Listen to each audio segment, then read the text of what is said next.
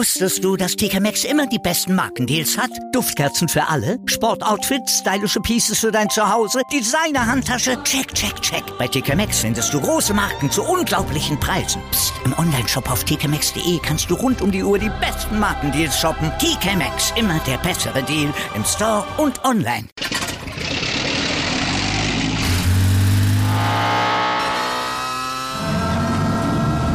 Von 0 auf 100.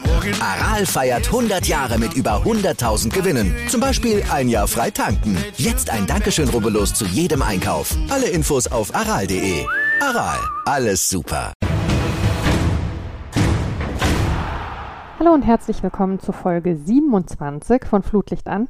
Mein Name ist Mara Pfeiffer. Ich bin die Person hinter diesem Podcast und freue mich, äh, dass ihr heute wieder alle den Weg hierher gefunden habt, beziehungsweise eure zuverlässigen Podcatcher euch informiert haben, dass eine neue Folge äh, da ist. Ähm, ganz kurz organisatorisch, das hier ist die letzte Folge im Jahr 2021. Ähm, wir gehen dann nach einem sehr vollen Jahr in eine kleine Winterpause. Das heißt, äh, im 14-Tages-Rhythmus gedacht gibt es am 29. Dezember und am 12. Januar keine neue Folge. Weiter geht es dann am 26. Januar und ab dann eben wieder im Zwei-Wochen-Rhythmus. Aber vor dieser Pause haben wir heute noch ein sehr schönes Gespräch vor uns äh, mit einem mir altbekannten, ganz famosen Gast, Christoph Kessel, der dem einen oder anderen vielleicht bekannt ist als Menzer und Tour. Hallo, lieber Christoph. Hallo, liebe Mara, ich grüße dich.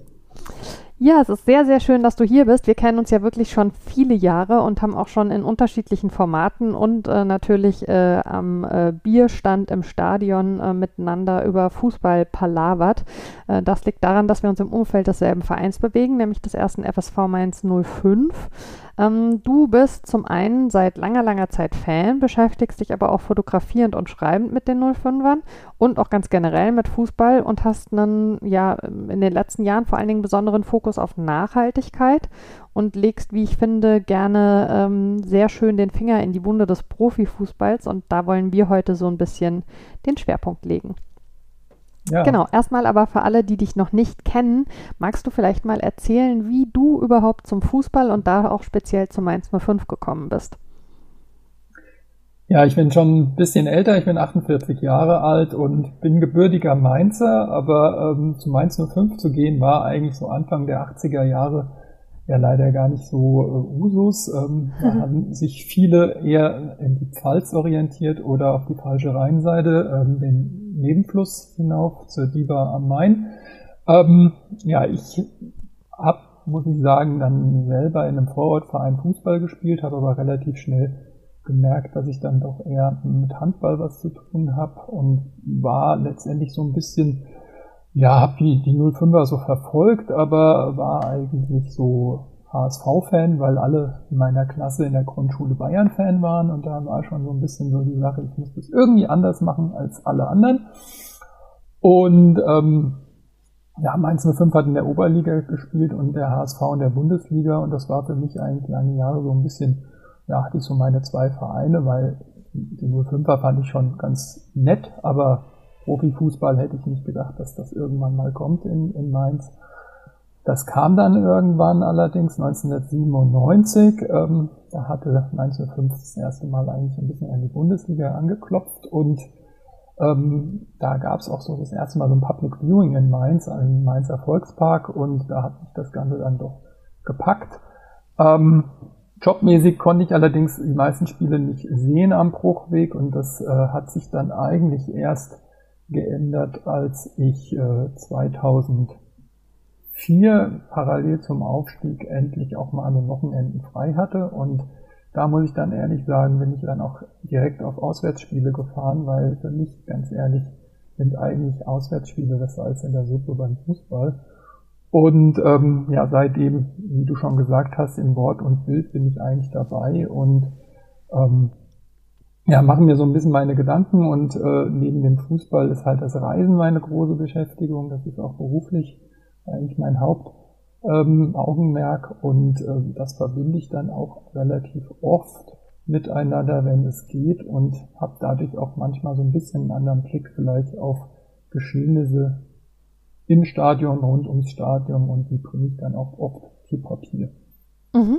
Was ich jetzt ganz interessant fand, was ich gar nicht wusste, ist die Geschichte mit dem Handball. Das wäre ja dann eigentlich auch möglich gewesen, dass der Verein dich mit seiner Handballmannschaft begeistert. Gab ja eine Zeit lang tatsächlich Herren und Damen. Mittlerweile äh, gibt es äh, ausschließlich die Mainzer Dynamites, aber das ist nicht so übergesprungen auf dich. Nee, überhaupt nicht. Also ich hatte Handball auch dann noch weiter verfolgt, so in, ja, bis, bis 14, 15, aber irgendwie habe ich dann, dann mit dem Sport aufgegeben und ähm, ja, letztendlich mich dann mehr wirklich so dem Reisen verschrieben, schon als, als 16-, 17-Jähriger. Das war dann irgendwie ja das, was eigentlich mir dann doch mehr Spaß gemacht hat. Und ähm, ja, ich bin dann, habe dann Sport mit Reisen kombiniert. Also ich bin teilweise ähm, mit dem Fahrrad halt dann wochenlang unterwegs gewesen. Das hat mich dann doch irgendwie mehr fasziniert, Individualsport. Aber Sport auf jeden Fall und ähm, Zuschauersport, muss ich sagen, so seit 15 Jahren, 16, 17 Jahren interessiert mich das halt wirklich und ja, finde es immer wieder einfach grandios, in ein Stadion zu gehen und ein Spiel zu schauen, weil das Schöne ist halt beim Fußball, normalerweise weiß man nicht, wie es ausgeht und ähm, das ist äh, für mich immer noch, wie gesagt, das Spannende, auch warum ich auch immer wir in Mainz sagen, Nuff gehen. Ähm, du hast gerade schon angesprochen, Reisen ist bei dir nicht nur ein Fußball, sondern auch so ein bisschen ein Lebensthema. Ähm, als im Mai 2002 der Traum vom Aufstieg geplatzt war, bist du ein Jahr mit öffentlichen Verkehrsmitteln um die Welt gereist und hattest da auch 05 Utensil äh, Utensilien im Gepäck und äh, daraus äh, hat sich so die ein oder andere recht skurrile Situation ergeben. Ne? Magst du da vielleicht mal ein paar Anekdoten äh, rauslassen? Ja, also interessant ist vor allem auch die Entwicklung des Vereins, weil 2002 mit dem Mainz 05 Wimpel am Rucksack konnte eigentlich außerhalb äh, ja, Deutschlands eigentlich keiner was anfangen. Ähm, ich habe allerdings ähm, immer wieder festgestellt, dass Bundesliga-Fußball viele Menschen weltweit schon 2002 äh, interessiert hat und ich war im, im Mai 2002 war ich auf Bali und habe jemanden kennengelernt, irgendwie, man kommt ja mit den Menschen, gerade wenn man alleine reist, relativ schnell auch ins Gespräch. Und ähm, es war halt total schön, weil der junge Indonesier kannte ziemlich alle 18 Bundesligisten damals, wusste aber nie, was der Vereinsname und was der Städtename ist. Er wusste also, es gibt einen Verein Hansa Rostock, mhm. aber er wusste nicht, was ist Hansa jetzt die Stadt oder Rostock? Und dann wollte er von allen äh, Vereinen natürlich wissen, wie weit die von Berlin weg sind. Und ähm, ja, Mainz 05 kannte er damals nicht. Und ähm, habe ich ihm damals erklärt, dass Mainz 05 auch mal wieder versucht hat, ans Tor der Bundesliga zu hm. klopfen. Und ähm, ja, ich weiß nicht, ob er mittlerweile Mainz 05 kennt, aber ähm, auf späteren Reisen war das auf einmal relativ bekannt, äh, der Verein, was mich dann doch irgendwie auch überrascht hat, dass das dann so schnell ging. Lag vielleicht auch an dem damaligen Trainer. Das kann natürlich sein, ja. Ähm, Gab es nicht auch mal äh, eine fast schon gefährliche Situation äh, auf so einer Reise, aus der du dann äh, mit Fußball quasi rausgekommen bist? Ja, das war 2006. Da war ich mit dem Fahrrad unterwegs im Goldenen Dreieck. Das ist das äh, Grenzgebiet von Laos, Burma und Thailand und ähm, ja, eines der größten Opiumanbaugebiete der Welt. Und deswegen ist da auch eine sehr, sehr hohe Polizeipräsenz. Und ähm, ja, ich bin mit dem Fahrrad in eine Polizeikontrolle reingefahren. Und ähm, ja, es ist in Südostasien nicht unbedingt angenehm, wenn man von Polizisten angehalten wird, aber der Polizist ist dann einmal ums Fahrrad rum und hat auf den Satteltaschen das Logo von Mainz 05 gesehen. Da stand also auch gar nichts drauf mit FSV Mainz 05 und hat auf einmal gesagt, you are Mainz 05 Supporter. Und ich so, ja, yes. Und dann hat er gemeint, oh, you play tonight against Bayern Munich. Und ähm, dann hat er gemeint, ja, you can go, no problem. Und äh, das ist halt das, das Lustige, dass die Leute wirklich ähm, ja, in, in Südostasien eigentlich wirklich Fußball versessen sind und haben sich einfach gefreut. Hier ist jemand aus, aus Mainz, der fährt mit seinen Mainz 05 Aufklebern hier durch unser Land und der soll ja auch noch pünktlich zum Spiel zur 0 zu 4 Klatsche kommen, die ich dann später dann auch in, ja, irgendwo im Internetcafé in Nordthailand dann mir zu Gemüte führen durfte. Sehr schön. Ähm, du hast äh, sehr früh äh, angefangen, ähm, eben auch äh, zu fotografieren beim Fußball. Ähm, und hattest dabei immer so ein bisschen eine ungewöhnliche Perspektive. Also du hast mal äh, erzählt in einem Gespräch, was wir hatten, dass du nie einen Wert darauf gelegt hast, dich beispielsweise äh, akkreditieren zu lassen oder in den Innenraum zu kommen oder so, äh, sondern dass du immer aus dem Blog heraus fotografieren wolltest. Ähm, wie ist die Idee dazu entstanden? Das ist ja schon ungewöhnlich, weil man mittendrin ist in der Szenerie, die man auch als Objekt dann tatsächlich hat. Ja, die Idee kam einfach daher, dass ja für mich ist Fan-Dasein absolut ähm, ja, es ist mein, mein Freizeitvergnügen und ich will auch jetzt gar nicht irgendwie ja, anders behandelt werden als alle anderen Fans im Blog. Und deswegen hatte ich auch keine Lust, äh, jetzt irgendwie eine Akkreditierung anzufragen und auf dem Blog zu fotografieren, sondern ich wollte eigentlich so ein bisschen ja, den Blick aus dem Blog den Leuten zeigen, wie es halt in dem Gästeblog, also ich fotografierte auch immer nur auswärts, mhm. ähm, wie es aus dem Gästeblog so ausschaut und ähm, ja, die Gefühle, sage ich mal, die man dann hat, auch aufs Bild zu bringen, was mir zum Beispiel 2009 beim, beim Spiel in Fürth wirklich super gut gelungen ist, solange ich zumindest nicht die, die Bierdusche mit der abbekommen habe, beziehungsweise die Kamera beim 0 zu 3. Aber lustigerweise war dann zum Beispiel später ein gewisser Bo Svensson oben auf dem Zaun, den kennt man ja auch mittlerweile ganz mhm. gut. Und ähm, ja, diese Freude, diese pure Freude, einfach einzufangen, in dem Moment ähm, aus dem Block raus. Das ist einfach schön. Allerdings natürlich auch die, die pure, äh, der pure Frust zum Beispiel, wenn man wieder in, in, in Rumänien zum Beispiel im Elfmeterschießen ähm, in der ersten Quali-Runde rausfliegt wie 2011 oder 2014 in Griechenland eigentlich das gleiche in so einer Art Knast, muss man sagen. Also wenn man die Bilder heute sieht mit Stacheldraht und ähm, einen Graben, wo auch später noch ein Fan reingefallen ist, äh, der dann auch noch versorgt werden musste. Das sind, ähm, ja, sind dann Bilder, die man eventuell dann nicht unbedingt am nächsten Tag in der Zeitung hat oder die man auch nicht unbedingt auf der Vereinsseite hat. Mhm. Und das war mir auch so ein bisschen wichtig, weil ähm, dass man auch eine gewisse andere Perspektive einfach hat und ähm, ja, dass die auch ja, einfach auch bebildert wird. Findest du diese Perspektive äh, auch in, in anderen äh, Blogs oder Fanmedien oder würdest du sagen, die ist insgesamt so ein bisschen unterrepräsentiert? Ja, sie ist, also ich glaube, es, es gibt ja innerhalb der Fanszene auch immer so ein bisschen die Diskussion, ob man überhaupt fotografieren sollte im Blog. Man sollte ja eigentlich Stimmung machen, von daher ist es auch, glaube ich, bei vielen Fanszenen eigentlich sehr verpönt.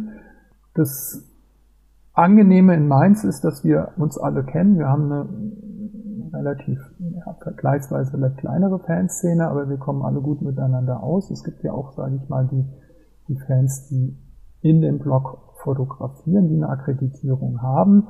Und ähm, man kennt sich, man schätzt sich und man weiß halt auch, dass man äh, gewisse ja, Datenschutz-Gesichtspunkte äh, äh, auch äh, ja, akzeptiert und respektiert. Also ich würde auch jetzt nie irgendwelche Bilder zum Beispiel im Online-Laden, wo man Gesichter oder sowas erkennt, weil das mhm. macht man einfach nicht.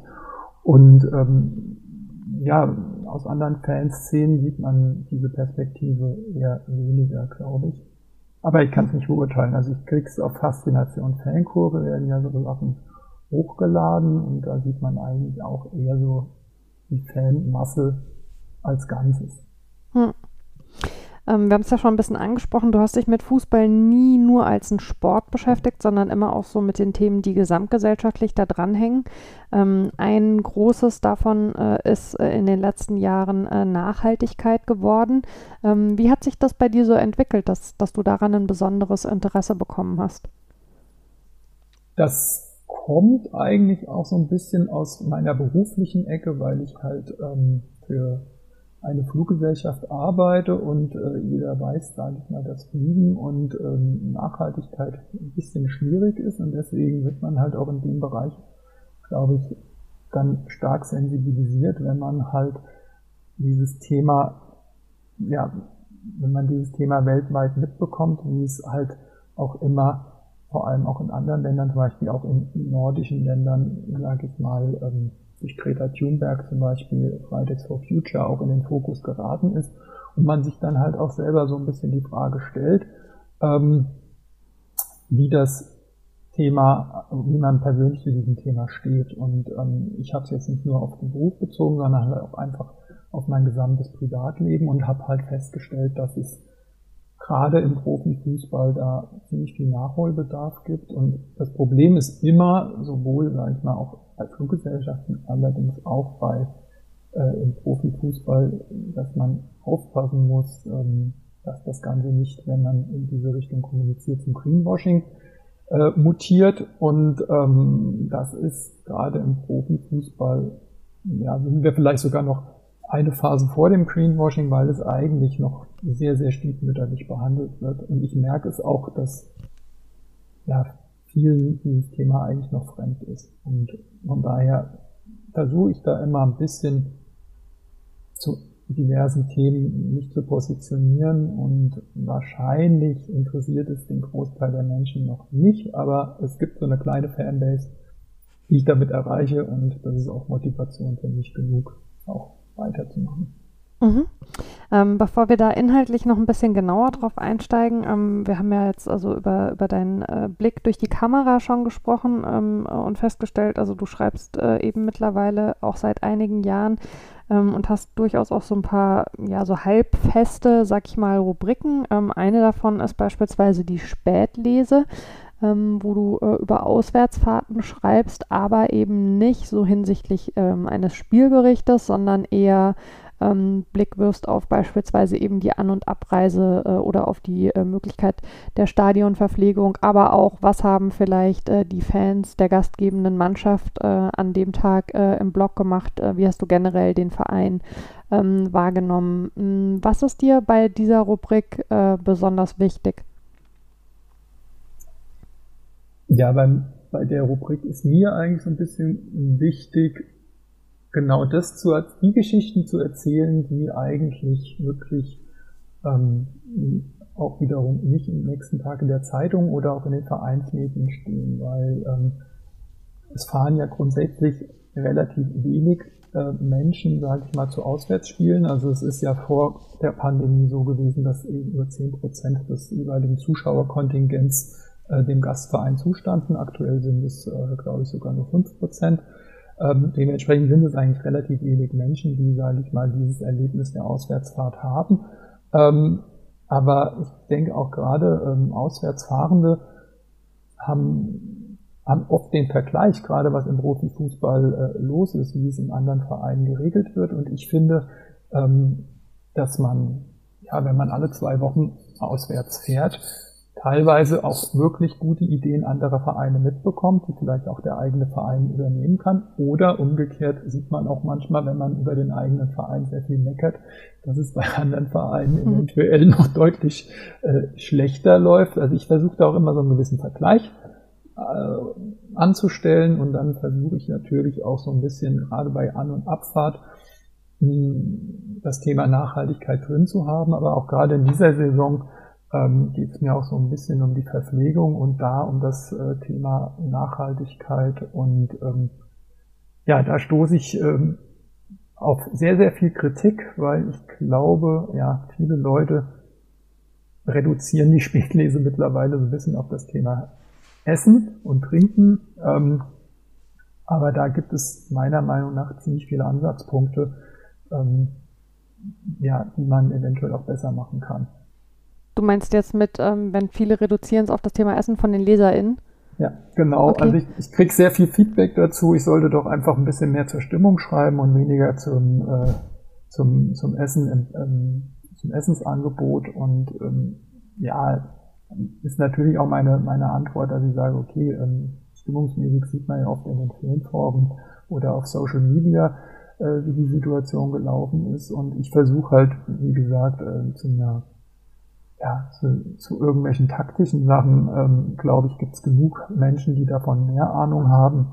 Ähm, zu Stimmungsgeschichten lasse ich manchmal einfließen, aber gerade wenn nach einer Niederlage versuche ich das ganz komplett wegzunehmen, weil da wird sowieso in Social Media schon genug darüber berichtet, da muss ich dann nicht auch noch meinen Senf dazugeben. Ähm, lass uns das doch gerne mal anschauen. Also das Thema Mampf nennst du das. Ähm, was, was sind denn so ähm, Aspekte von der Verpflegung im Stadion, auf die du schaust? Es geht dir ja jetzt weniger darum, äh, ist die Wurst hier oder da besser, sondern das sind ja andere ähm, Themen, auf die du, äh, mit denen du dich da beschäftigst. Ja, mir geht es einfach so ein bisschen darum, Thema Nachhaltigkeit schließt nun mal einfach auch das Thema Verpflegung ein und ähm, es ist teilweise sehr interessant, ähm, dass manche Vereine auf dem Catering-Angebot von 1950 vielleicht stehen geblieben sind. Ähm, Wascht. Genau. Das ist mir jetzt zum Beispiel in der ersten Runde des DFB-Pokals äh, ins Auge gesprungen, als es ähm, irgendwie drei verschiedene Fleischsorten gab. Ich glaube, ein Steak äh, und zwei Würste. Und das war's. Und ähm, das hat mich dann doch etwas äh, irritiert und ähm, gut, das Gute ist halt, wenn man freundlich fragt und ähm, ja und nicht irgendwie mit der Axt äh, oder, oder ja, wenn man wenn man ja, der Ton macht die Musik, sage ich mal, wenn man dann freundlich äh, eine Lösung findet, dann war es halt so, dass ich am Ende für einen Euro zwei Brötchen bekommen habe. Das heißt eine fleischlose Variante. Ähm, es ist halt so, ich bin, ich bin kein Vegetarier, ich bin kein Veganer. Ich versuche nur, ähm, mich auch für vegetarische Kost oder vegane Kost ähm, ja, versuche ich zu probieren und ähm, einen Großteil meines äh, Essens damit auch zu bestreiten. Und das ist an diesem Abend oder an diesem Tag relativ schwierig gewesen. Und ähm, was mir halt auch nochmal wichtig ist, ist einfach, ähm, selbst wenn es ähm, eine Brezel oder Pommes im Stadion gibt, ähm, es ist halt oft so, dass die Wurst das Billigste ist, was angeboten wird. Und ich denke, das ist im Thema, zum Thema Nachhaltigkeit, das passt halt überhaupt nicht. Und ähm, das ist also auch bei uns vor der eigenen Haustür, muss man da auch klären, wenn, wenn es ein Fleischkäsebrötchen für zwei Euro gibt, das genauso teuer ist wie eine Brezel, dann stimmt da einfach etwas nicht. Und mhm. das ist halt so ein bisschen, ich stelle mir immer die Frage, warum eigentlich ein Stadionerlebnis mit ähm, Tierleid gleichgesetzt wird und einem das Tierwohl oder den meisten Menschen das Tierwohl halt komplett eigentlich äh, Schnuppe ist. Ähm, und das ist halt einfach im Moment so ein bisschen der Stand, dass Menschen sich oder dass wir uns generell, glaube ich, relativ wenig Gedanken machen über die Folgen unseres eigenen Konsums. Und das äh, fängt halt im Stadion an. Und da gibt es gerade im Bereich Fußball noch wesentlich mehr Punkte, die ja vielleicht auch nochmal zu sprechen kommen. Hast du das Gefühl, dass da aber ähm, ein bisschen, hast du es ja schon angedeutet, der Widerstand schon auch relativ hoch ist, ähm, wie ja auch bei anderen gesellschaftlichen Themen, äh, die man äh, im Fußball auch verhandeln möchte und muss, weil die Leute so sagen, äh, jetzt lass mir doch wenigstens mal, wenn ich samstags ins Stadion gehe, meine Ruhe und ich will da meine Wurst essen und mein Bier trinken und mich jetzt nicht auch noch mit dem ganzen Kram auseinandersetzen? Ja, ich sehe das auf jeden Fall so und das ist halt irgendwie, der Fußball ist ja so ein bisschen Spiegelbild der Gesellschaft und ähm, gerade weil ich kein Veganer oder kein Vegetarier bin, macht es das für mich vielleicht auch ein bisschen einfacher, weil ich sage, okay, ich bin Flexitarier. Ich habe auch letzte Woche Not getrunken, ein Stück Fleisch gegessen. Ähm, aber ich versuche mich halt auch für, für Gruppen einzusetzen, die, deren ja, Inhalte ich eigentlich auch teile und wo ich auch einfach sage, es ist einfach wichtig. Und wenn wir ähm, ja, über die Klimaproblematik reden, müssen wir halt auch über den Fleischkonsum reden. Mhm. Und ähm, das ist halt vielen Leuten nicht so, die haben das nicht auf dem Schirm und ähm, ich versuche es wenigstens mal einzustreuen. Und da sind halt meiner Meinung nach auch die Vereine gefordert, dass auch gerade bei der Preisgestaltung im Stadion da eventuell einfach mal ein Blick drauf geachtet, äh, geworfen wird, ähm, dass nicht die günstigste Speise am Ende auch noch die Feuerwurst ist.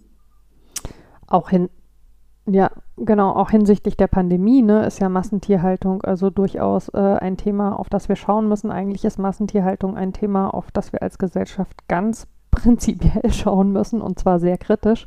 Aber ähm, der, der Wille fehlt da an vielen Ecken noch komplett. Ist auch mein Eindruck, ja.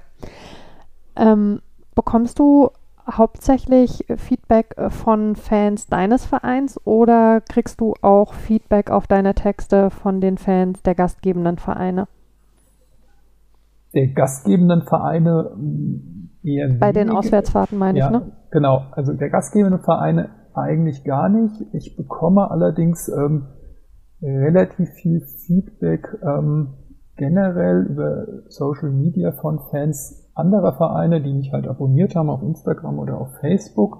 Und deswegen habe ich mich ja auch vor zwei Jahren dazu entschieden, zum Beispiel auch das Thema äh, finanzielle Nachhaltigkeit mhm. mal in den Fokus zu nehmen, weil die DFL ja 2018 entschieden hat, dass sie die Finanzkennzahlen der Bundesliga-Vereine veröffentlichen, weil vorher war das nicht der Fall und dann habe ich mich jetzt in diesem Jahr zum dritten Mal habe ich eine Finanz-Bundesliga-Tabelle erstellt, gerade weil, wie du schon gesagt hast, andere ähm, Fans anderer Vereine mir folgen. Und ähm, ich fand es halt schon ganz interessant ähm, unter den Stichworten Financial Fairplay und 50 plus 1 ähm, das Ganze mal zu beleuchten. Und äh, die Ergebnisse ähm, fand ich sehr, sehr spannend und äh, teilweise auch überraschend. Und ähm, wie gesagt, das ist eigentlich dann auch eine ganz interessante Geschichte für alle Fans anderer Vereine, denen das Thema finanzielle Nachhaltigkeit auch so ein bisschen am Herzen liegt. Mhm.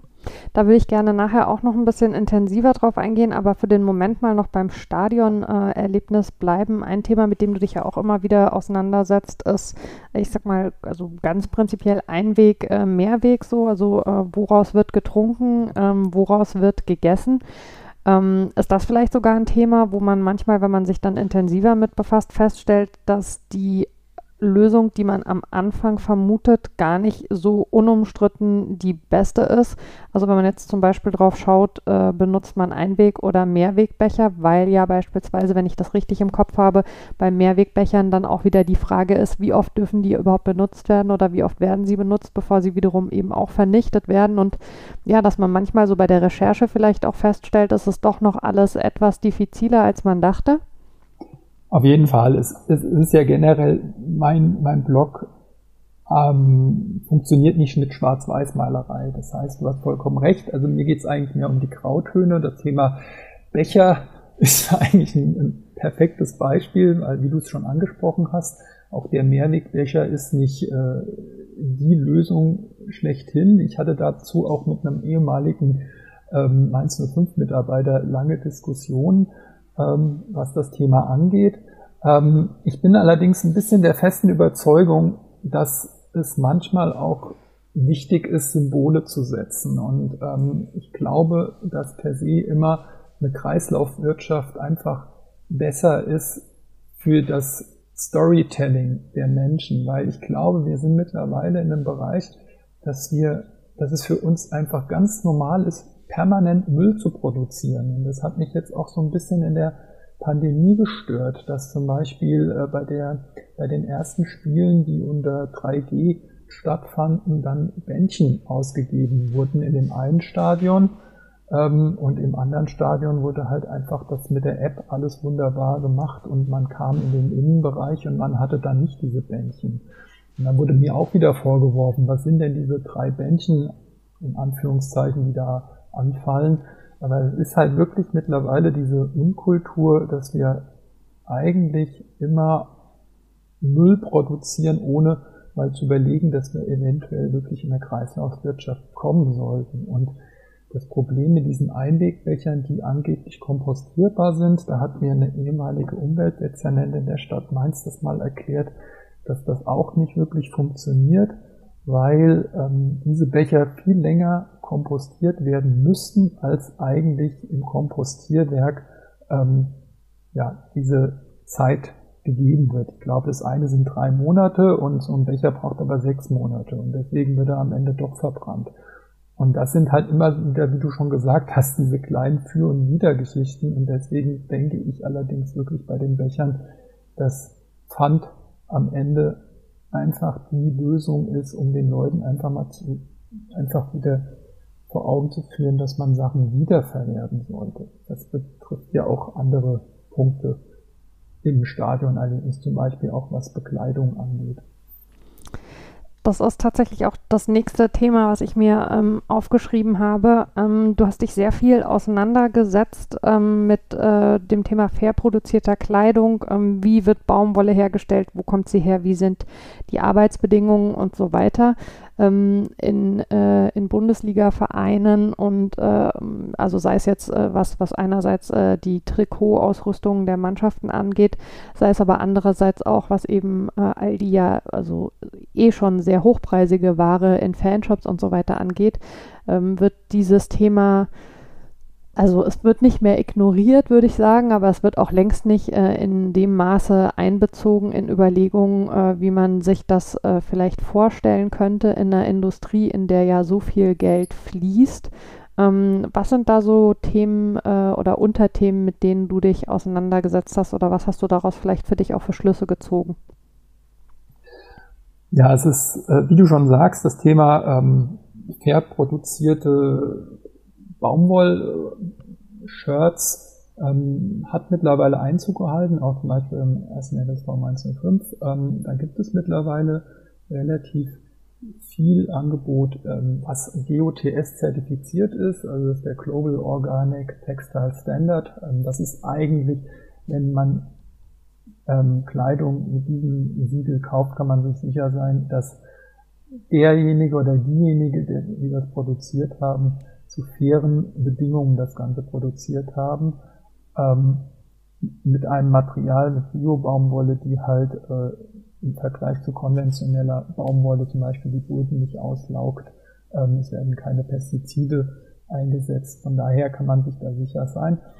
Aber ähm, das Problem ist, dass natürlich auch gerade die Trikots, die Fußbälle ähm, nicht aus Baumwolle sind. Und ähm, mir fehlt wirklich bei der Bundesliga und beim DFB im Moment einfach ja, diese Empathie zu sagen, ähm, ja, wie es sonst in der sogenannten nachhaltigen Klamottenbranche eigentlich dieser Claim ist, who made my clothes oder who made my football, ähm, mhm. das existiert einfach nicht. Und ähm, es ist einfach so, dass diese, ja, im Gegensatz zur nachhaltigen Kleidung ist, äh, das Gegenteil ist Fast Fashion, also wirklich diese schnelle Mode. Und das ist ja wirklich beim Fußball einfach wirklich so, dass, dass ähm, jedes Jahr praktisch auch ein neues Trikot oder drei Trikots neu entworfen werden. Und ähm, es wird sich halt wirklich nicht die Frage gestellt, wer hat denn dieses Trikot zu welchen Bedingungen produziert. Und ähm, ja, wie du schon gesagt hast, sehr hochpreisig. Und wenn man sich dann überlegt, dass vielleicht ein, ein Trikot 100 Euro kostet und weniger als ein Euro vielleicht bei der Person landet, die das letztendlich hergestellt hat, dann stelle ich mir halt die Frage, ähm, da kann sich der Fußball meiner Meinung nach nicht aus der Verantwortung rausnehmen. Und es wird aber aktuell diese Frage nicht angegangen. Und das finde ich einfach eigentlich ein ziemliches Unding. Und wenn man halt überlegt, wir haben ja, dieses Thema Nachhaltigkeit und ähm, ja, es wird Fridays for Future sagt, okay, Leute, es geht so nicht weiter. Ähm, dann hat man Branchen, wie zum Beispiel meine Berufsbranche, die Airline-Industrie, die wird angegangen und ähm, es gibt dann halt umgekehrt die Klamottenbranche, die weltweit ähm, mehr CO2 ausstößt als der gesamte Flug- und Schiffsverkehr. Das hat halt leider keiner auf dem Schirm, weil man natürlich mit einem T-Shirt, was in der Ecke liegt, das nicht verbindet. Und ähm, das ist halt so ein bisschen das Problem. Und ja, das fehlt mir halt im Moment wirklich beim Fußball. Und ist ein bisschen traurig. Und ja, DFL will, glaube ich, äh, ab nächsten Jahr Nachhaltigkeitspunkte einarbeiten äh, in die Lizenzierung, aber ich bin sehr gespannt, ja, in welche Richtung das geht. Thema, wie gesagt, Greenwashing und es ist halt wirklich wichtig, dass es dann halt nicht ins Greenwashing auch abdriftet. Ich finde vor allen Dingen bei diesen ganzen Nachhaltigkeitsthemen ähm, und ich glaube sogar, dass ich da vor ein paar Jahren mal ähm, über ähm, deine Beschäftigung damit dann selber drauf gekommen bin. Ähm, also ich habe für mich das, ich bin eh nie jemand gewesen, äh, die äh, sich jetzt permanent neue Klamotten gekauft hat, sondern ich finde es eigentlich wundervoll, dass also zumindest die Sachen, die man früher gekauft hat, einfach ewig gehalten haben. Mittlerweile hat sich da ja auch viel geändert, aber also ich habe vor ein paar Jahren ähm, komplett darauf umgestellt, eben äh, wenn ich mir so Basics, wie man da so sagt, ne, so T-Shirts oder Leggings oder sowas besorge, das nur noch ähm, zu kaufen ähm, an Stellen, wo ich eben äh, weiß, die Baumwolle ist äh, fair produziert worden. Und fair produziert bedeutet dann eben nicht nur dass man es nachhaltig äh, im Sinne von der Umweltnachhaltigkeit hat, sondern es bedeutet eben einfach auch, dass ein, ein Minimum an, an, Arbeitsbedingungen gesetzt wird. Und das kann schon so was total äh, Simples sein, wie die Frage, wie nah an einem Baumwollfeld, wo die PflückerInnen arbeiten, ist eigentlich die nächste Toilette und solche Sachen. Also wirklich Themen, wo man sich aus unserer privilegierten Sicht überhaupt keine Gedanken drum macht und wo ich aber doch eigentlich erwarten würde, dass der Fußball, der ja auch sehr viele ähm, Menschen sehr gut bezahlt, doch ein Interesse daran haben müsste, nicht mitzuwirken an Praktiken, wo Leute äh, ja also unter, unter teilweise einfach auch unmenschlichen Arbeitsbedingungen äh, den ganzen Tag äh, dann Produkte herstellen, die hier dann äh, zu solchen Mondpreisen aber eben tatsächlich angeboten werden. Ja, in der Tat, das ist das, ist das Problem. Und ähm, ich habe so den Eindruck, solange die Fans nicht äh, rebellieren, äh, wird sich da nichts ändern. Und selbst wenn sie rebellieren, werden sie oft nicht äh, für werden nicht respektiert. Das hat man ja in der jüngsten Zeit auch so ein bisschen mitbekommen bei der einen oder anderen Jahreshauptversammlung. Und ähm, das ist halt einfach das Problem, ähm, wie du schon sagst. Allerdings fängt es auch schon im Kleinen an. Also ähm, ich weiß nicht, ähm, selbst innerhalb der Vereine gibt es die Sportler, die Sportlerinnen, die, die gut verdienen, die Sportler, die gut verdienen, die Sportlerinnen, die nicht so gut verdienen, vielleicht um es mal so zu sagen. Ähm, aber die Beschäftigten im Verein weiß ich gar nicht, ob die so gut ähm, sozial äh, abgesichert sind. Ich habe mal irgendwie gelesen, wenn ein Verein absteigt, ähm, müssen, weiß ich nicht, äh, zehn Prozent der Belegschaft entlassen werden. Da frage ich mich halt auch, ähm, wie es mit der sozialen Nachhaltigkeit selbst innerhalb der Vereine ist. Gibt es da einen Tarifvertrag? Gibt es da einen Betriebsrat? Ähm, Gibt es da vielleicht einen Interessenausgleich, Sozialplan, äh, wenn Personal entlassen wird wegen eines Absteigens oder nicht? Also das sind auch so Fragen, die ich mir einfach stelle. Und da hört man halt eigentlich gar nichts. Wir hören jetzt zum Beispiel gerade während der Pandemie, dass zum Glück PflegerInnen besser bezahlt werden, weil es neue Tarifverträge gibt. Aber wie das bei den Beschäftigten im Fußball ist, große Fragezeichen. Da haben äh, vor allen Dingen viele von den, äh, ich sag mal, spieltagsrelevanten äh, 400, wie viel Euro JobberInnen äh, ganz schön in die Röhre geschaut äh, während der Geisterspiele und äh, da wollte auch niemand so richtig gerne drüber sprechen. Ähm, ist es denn so, dass wenn man sich mit diesen Themen im Fußball beschäftigt und du hast ja selber gesagt vorhin, du bist aus einer reinen Fanperspektive da ursprünglich mal dran gekommen, bringt das nicht automatisch eine Entfremdung mit sich?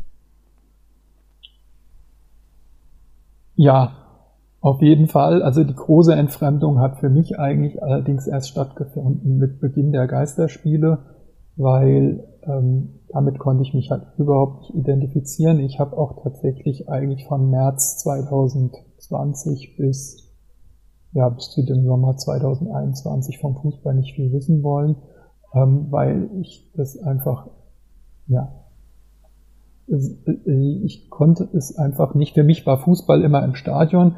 Das ging nicht und es war auch natürlich richtig, dass es, dass, dass es keine Zuschauer im Stadion waren, weil man darf nicht vergessen, letztes Jahr waren wir alle ungeimpft und äh, teilweise auch ungetestet, das ging gar nicht.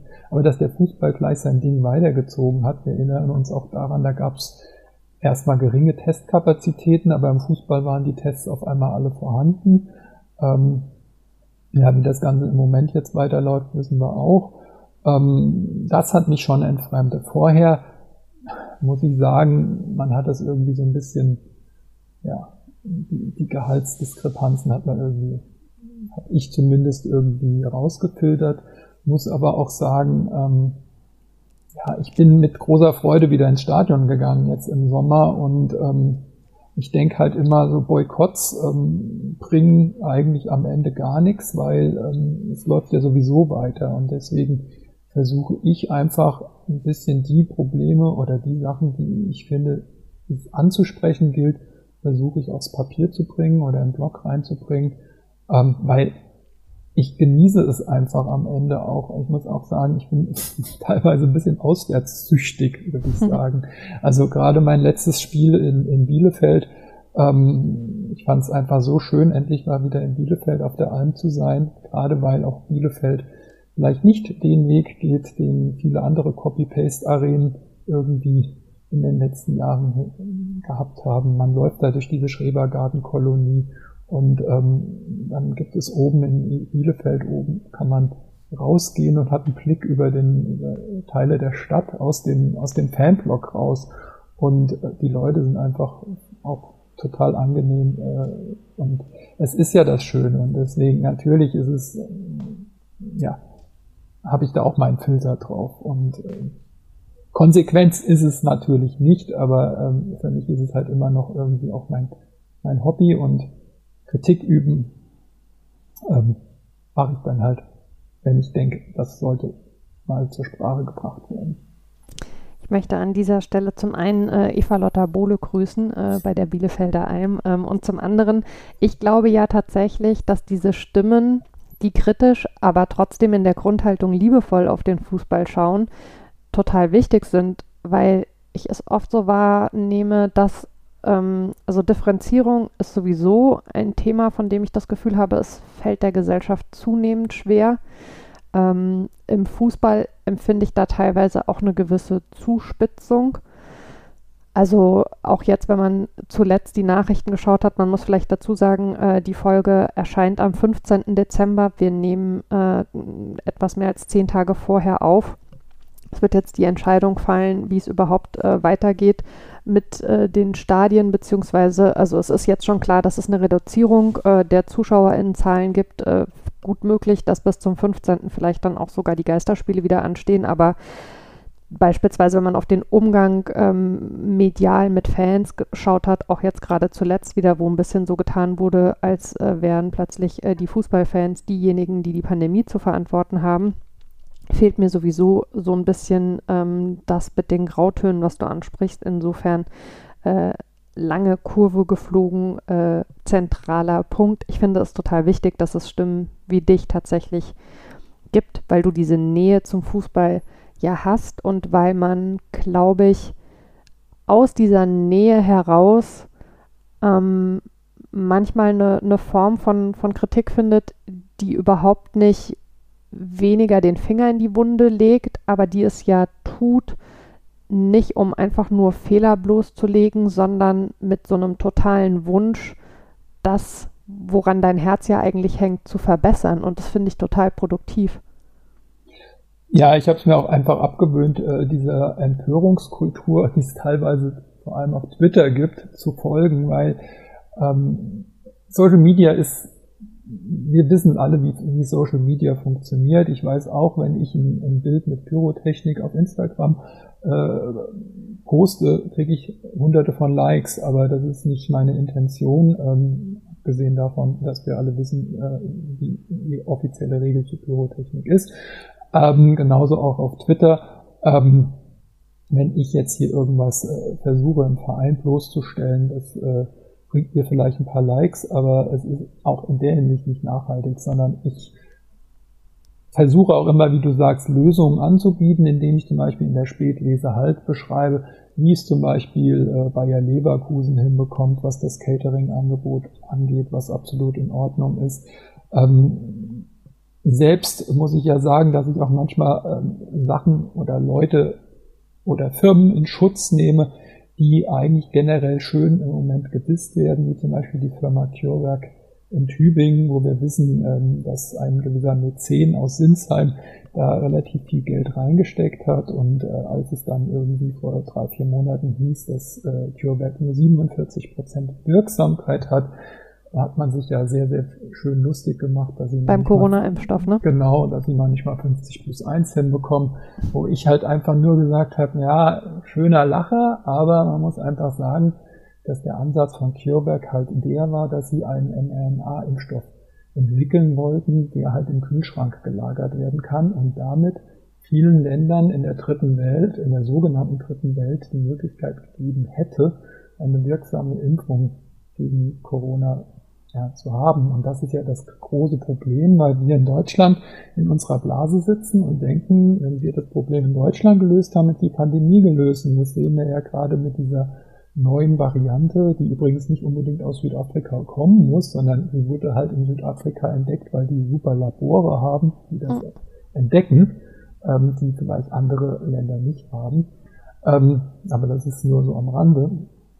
Das heißt, diese Lösung wäre eigentlich von CureVac, dieser Impfstoff wäre einfach ein sehr, sehr wichtiges Instrument gewesen. Und da muss ich sagen, habe ich auch einen Blogartikel geschrieben. Das ist nämlich genau das, was du geschrieben hast, Mara, äh, beschrieben hast, dass dann eventuell Leute, die wieder sehr reflektiert sind, dann auch schon wieder sagen, ja, guck mal, die Fußballfans äh, machen sich hier auch schon wieder äh, lustig und haben es einfach nicht gerafft, wie wichtig eigentlich dieser Impfstoff von CureVac wäre. Und ähm, ja, das ist halt generell das Problem, dass Fußballfans, wie du es schon gesagt hast, jetzt in der Pandemie als äh, das Problem und äh, dargestellt werden und es wird halt nicht beschrieben, wie seit März, wie viele Faninitiativen einkaufen gegangen sind, ähm, wie vernünftig die Fans auch waren. Äh, es wurde ja bei Start der Geisterspiele vermutet, dass sich alle Fans vor den Stadien zusammenrotten und äh, Superspreader-Events veranstalten, was sie nicht gemacht haben. All das kam ja leider in der medialen Betrachtung eigentlich nicht vor.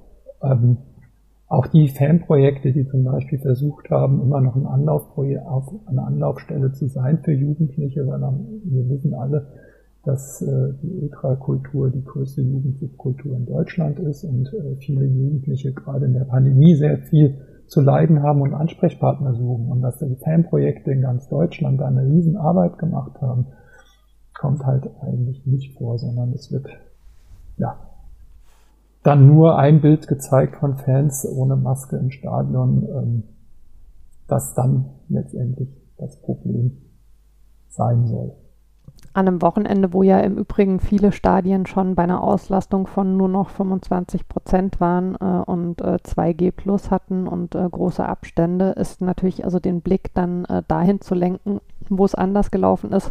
Da steckt natürlich, äh, würde ich mal behaupten, schon auch eine gewisse Intention dahinter und was da auch mit reinspielt, finde ich, ähm, ist, dass da Dinge halt total vermischt werden. Also dass man sagt, ja, der äh, privilegierte Fußball, der soll mal die Klappe halten und aufhören zu heulen. Und man kann mit Fug und Recht äh, bestimmte Privilegien, äh, die der Fußball als Industrie hat, kritisieren und äh, kann dann aber eben davon trennen, was genau ähm, passiert eben im Bereich Fans oder was du gerade auch ganz wichtig schon angesprochen hast, äh, im Bereich Fanarbeit. Äh, aber da geht es ja schon damit los, dass viele Leute überhaupt nicht realisieren, dass die Fanprojekte eben unabhängig sind äh, und zwar immer an den Verein angedockt, aber ähm, ja nicht, also nicht zum Verein gehören. Und all diese Differenzierungen ja, da könnten wir wahrscheinlich einen ganzen Tag drüber reden. Ähm, ich würde aber gerne nochmal zurückkommen zu dem äh, Thema Produktivität. Ähm, also, ähm, dass du, ähm, also es ist ja sowieso schon so, ich würde das, was du machst, nicht als äh, Meckern empfinden, aber um mal bei dem Sprichwort zu bleiben, nicht nur meckern, sondern auch machen. Äh, auch das nimmst du dir ja ähm, zu Herzen und äh, hast rund um äh, Mainz, Mainz 05 und auch natürlich deinen äh, Blog äh, immer mal wieder auch selber Produkte ausprobiert, äh, beispielsweise Turnbeutel ähm, oder ähm, eben auch äh, Glasgetränke, Flaschen ähm, für deinen Blog, also die du natürlich nicht selber klöppelst, aber äh, wo du dir eben HerstellerInnen suchst, mit denen du sowas dann gerne realisieren möchtest und ähm, dann noch einen Nachhaltigkeitsgedanken hast, äh, in dem äh, eben das Geld, was darüber reinkommt, ähm, gespendet wird an verschiedene Projekte. Äh, wie hat sich das denn als Idee mal bei dir entwickelt? Also ähm, deine Leidenschaft für den Fußball und das, was du eh schon an Zeit in diese Themen steckst, dann auch noch in so eine Richtung zu nutzen? Ja, es kam eigentlich so ein bisschen daher, dass ich, ja, wie ich schon am Anfang gesagt habe, eigentlich das Thema Reisen äh, neben dem Fußball war so ein bisschen mein großes äh, Steckenpferd und ich habe dann über die Reisen Bücher geschrieben, die allerdings so ein bisschen in meiner Community nicht unbedingt äh, so gut ankamen, weil ähm, ja, Fußball, äh, Fußballthemen waren irgendwie im Mittelpunkt ähm, meines Blogs, aber die Reisethemen in den Büchern halt äh, war praktisch so der zweite Pfeiler und das hat sich so ein bisschen geklecht und viele Leute haben gesagt, ja, wir finden es total toll, dass du mit deinen Büchern eigentlich diese Projekte unterstützt, aber gibt es nicht irgendeine andere Möglichkeit? Und dann habe ich mir halt überlegt, okay, ähm, vielleicht kann ich das eine oder andere Produkt einfach so ein bisschen ähm, anbieten in kleinen Chargen und ähm, habe dann vielleicht die Möglichkeit, ähm, da mit dem einerseits den, den Nachhaltigkeitsgedanken greifbar zu machen, gerade was die Turmbeutel angeht, die halt mit einem, ja, wie gesagt, GOTS äh, äh, zertifiziert sind, äh, wie du schon sagst, ähm, dass dort letztendlich die Leute, die diese Baumwolle hergestellt haben, auch fair entlohnt werden. Ähm, ja, und also dann ein greifbares Produkt, was man halt auch nutzen kann, was nicht irgendwo in der Ecke rumliegt. Und diese Turmbeutel ähm, sind ja gerade auch auf Auswärtsfahrten vielleicht gar nicht mal so schlecht zu nutzen. Ähm, und letztendlich hat sich dann natürlich auch noch die Idee ergeben, dass, ja, wie du schon gesagt hast, der Blog eigentlich Minzer und Tour heißt und ich als Mann zum Beispiel einfach Diskussionen im Stadion dann geführt habe mit Frauen, die sich dann, die mir dann auch ein bisschen erklärt haben, Herr Christoph, äh, wir fühlen uns mit Minzer nicht wirklich äh, eingeschlossen und ähm, dadurch ist natürlich an dem 8. März vor zwei Jahren ist dann auch ein Mainzer Rinn-on-Tour Turmbeutel entstanden. Das heißt, man kann auch hier einfach mal dieses Thema, ähm, ja, das, das ist, ähm, ja, dass Frauen oder auch äh, das äh, dritte Geschlecht nicht äh, durch solche Mainzer, durch solche männlichen äh, Herangehensweisen repräsentiert sind, letztendlich auch auf Produkte übertragen. Und ähm, eigentlich hatte ich auch für dieses Jahr auch einen dritten Turmbeutel geplant in Regenbogenfarben. Das hat leider nicht funktioniert wegen der Pandemie, aber gerne würde ich das auch einfach aufnehmen für die Zukunft, weil man gerade auch mit so einem kleinen ja, Blocknamen aus äh, drei Wörtern eigentlich auch relativ viel erreichen kann, äh, wenn man das Ganze ja den Menschen auch über solche ähm, Begriffe, Begrifflichkeiten einfach auch äh, sichtbar macht, dass es halt nicht das generische Maskulinum ist, was letztendlich die gesamte Gesellschaft dann vertritt. Das ist nämlich immer meiner Meinung nach schwierig, ähm, ja, wenn man nicht selbst in der Lage ist, oft diese Empathie zu haben, dass eventuell ja mit seinem Agieren eventuell nicht unbedingt alle ja, Menschen der Gesellschaft letztendlich sich angesprochen fühlen. Ja, siehst du mal, da kann man ähm, genau ähm, in solchen äh, Dingen, nämlich äh, das Thema äh, Binarität der Geschlechter oder eben äh, deren Begrenzung und ähm, wie du schon gesagt hast, ähm, äh, Sexualitäten, Geschlechter und so weiter äh, mit, mit relativ wenig einbeziehen. Und ähm, das wäre an vielen anderen Stellen durchaus auch möglich, ähm, wenn es denn den Wille gibt. Ähm, führt vielleicht so ein bisschen nochmal dann zum Thema Finanzen, Wirtschaftlichkeit. Ähm, du hast vorhin schon gesagt, äh, du beschäftigst dich auch mit den Finanzkennzahlen ähm, der Vereine.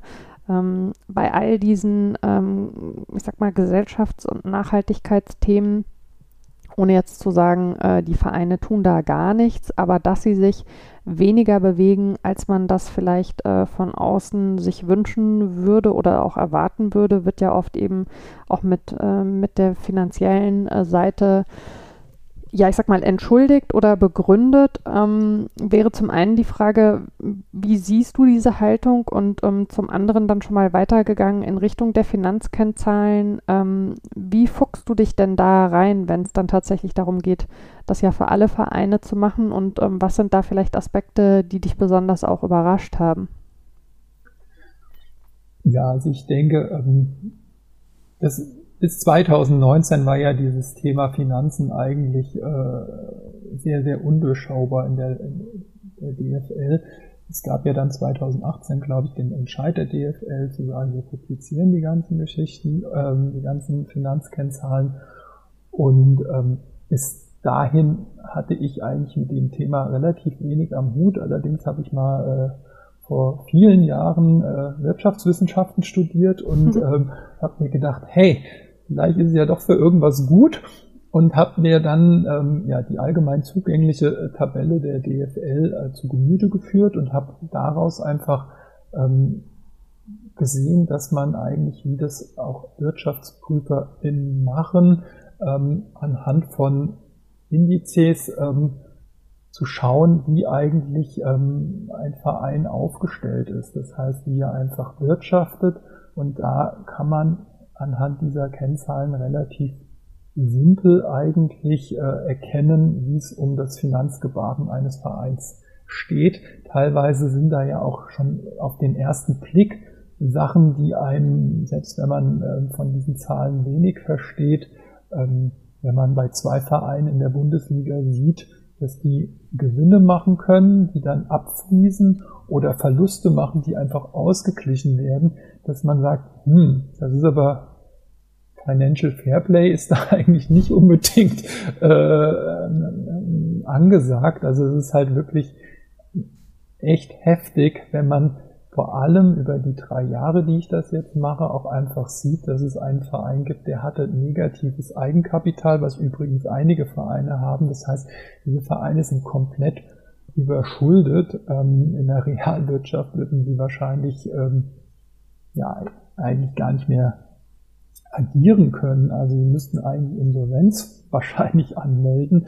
Ähm, also negatives Eigenkapital geht eigentlich ist extrem schwierig, sage ich mal, dass dieses aber auf einmal einfach ausgeglichen wird durch äh, externe Investoren. Das ist halt auch einfach eine Sache, die einem wie Schuppen von den Augen fällt und wo man dann halt sagt, als Verein auch, sage ich mal, von Mainz 05, der, muss ich ganz ehrlich sagen, auch wenn ich die rot-weiße Brille abnehme, da eigentlich relativ gut dasteht, ähm, seriös wirtschaftet, äh, würde ich, glaube ich, als Finanzverantwortlicher von manchen Vereinen einfach äh, die Flinte ins Korn werfen und sagen, das ist doch einfach völlig sinnlos, wenn dann, wenn du gegen einen Verein spielst, äh, bei dem es eigentlich völlig egal ist, was mit dem Geld passiert, weil es eh ausgeglichen wird durch einen großen Konzern im Hintergrund.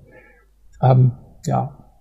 Und dass dann auch bei diesem Verein, glaube ich, das Thema Nachhaltigkeit vielleicht ja gar nicht irgendwie groß auf dem Schirm ist, weil finanziell äh, nachhaltig wird da auf jeden Fall nicht, nicht gearbeitet. Und wenn man dann jetzt im Moment die Begründung sieht, das Bundesverfassungsgericht hat oder Verwaltungsgericht hat ja gesagt, 50 ähm, plus 1 ist, ist äh, gesetzeskonform, ist legal. Allerdings äh, sollte man dann die Ausnahmen abschaffen und dann die DFL sagt, naja, das muss man ja eigentlich nicht abschaffen, weil diese Vereine ja eigentlich jetzt nicht unbedingt die Bundesliga dominieren. Das finde ich halt einfach auch eine ziemlich harte Begründung gegenüber Vereinen, die halt äh, seriös wirtschaften. Und ich muss sagen, zum Beispiel, jetzt wenn ich die rot-weiß, rot-weiße Brille von Mainz 05 einfach abnehme, gibt es noch einen Verein mit dem SC Freiburg, der noch seriöser anscheinend wirtschaftet, wenn man sich so die letzten drei Jahre anguckt. Und ähm, ja,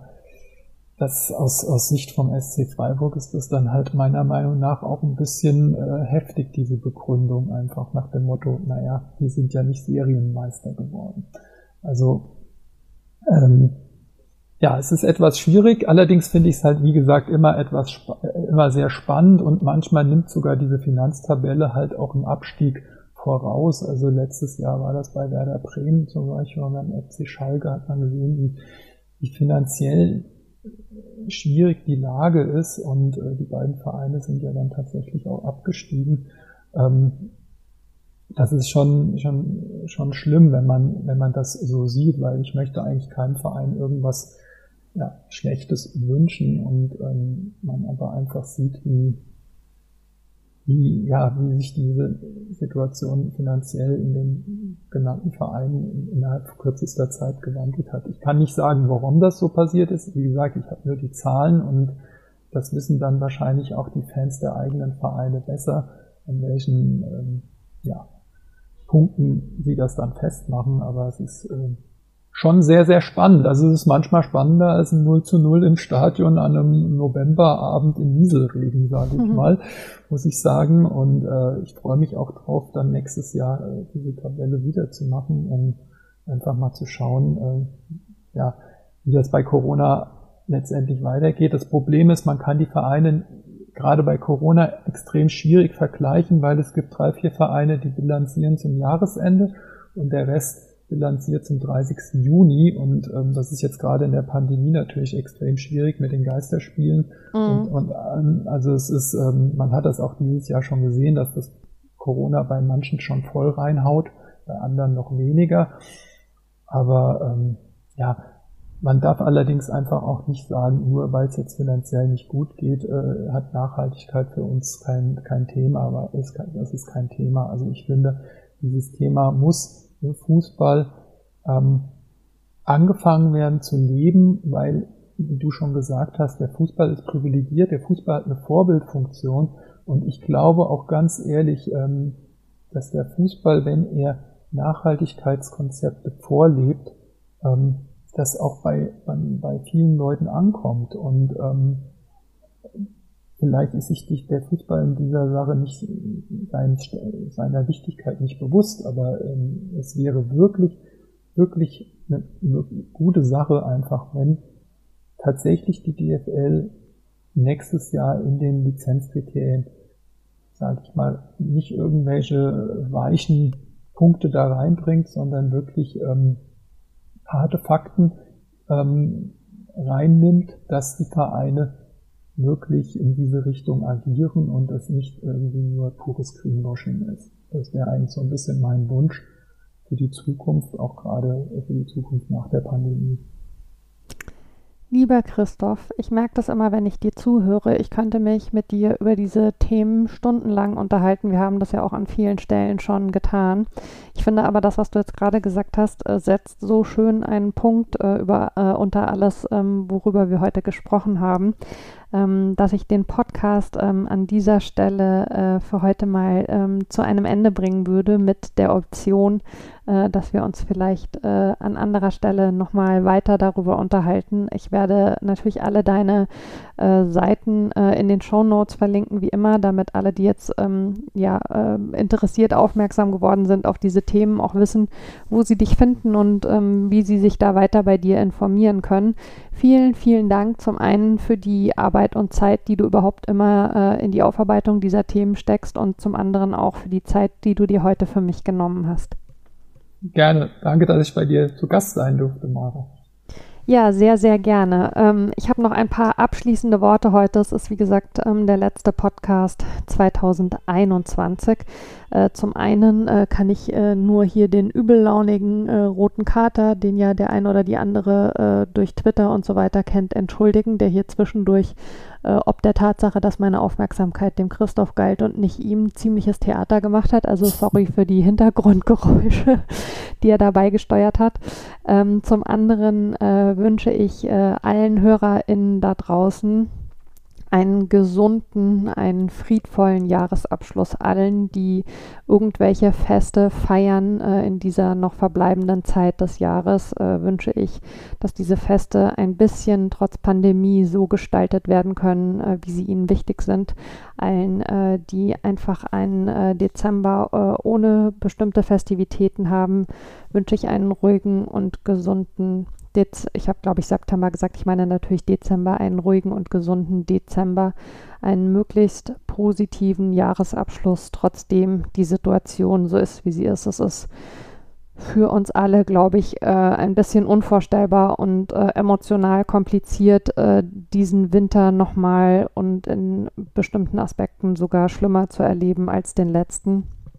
Passt auf euch auf, seid achtsam mit euch und mit anderen und wir hören uns hoffentlich im neuen Jahr wieder. Bis dann.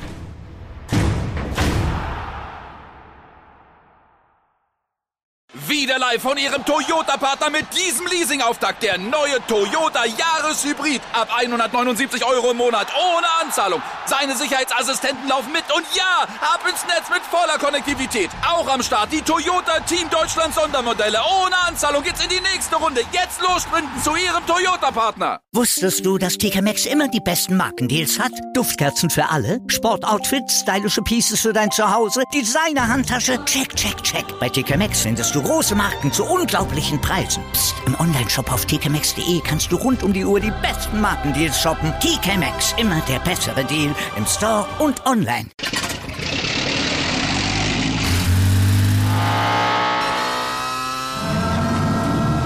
Von 0 auf 100. Aral feiert 100 Jahre mit über 100.000 Gewinnen. Zum Beispiel ein Jahr frei tanken. Jetzt ein Dankeschön, rubbellos zu jedem Einkauf. Alle Infos auf aral.de. Aral, alles super.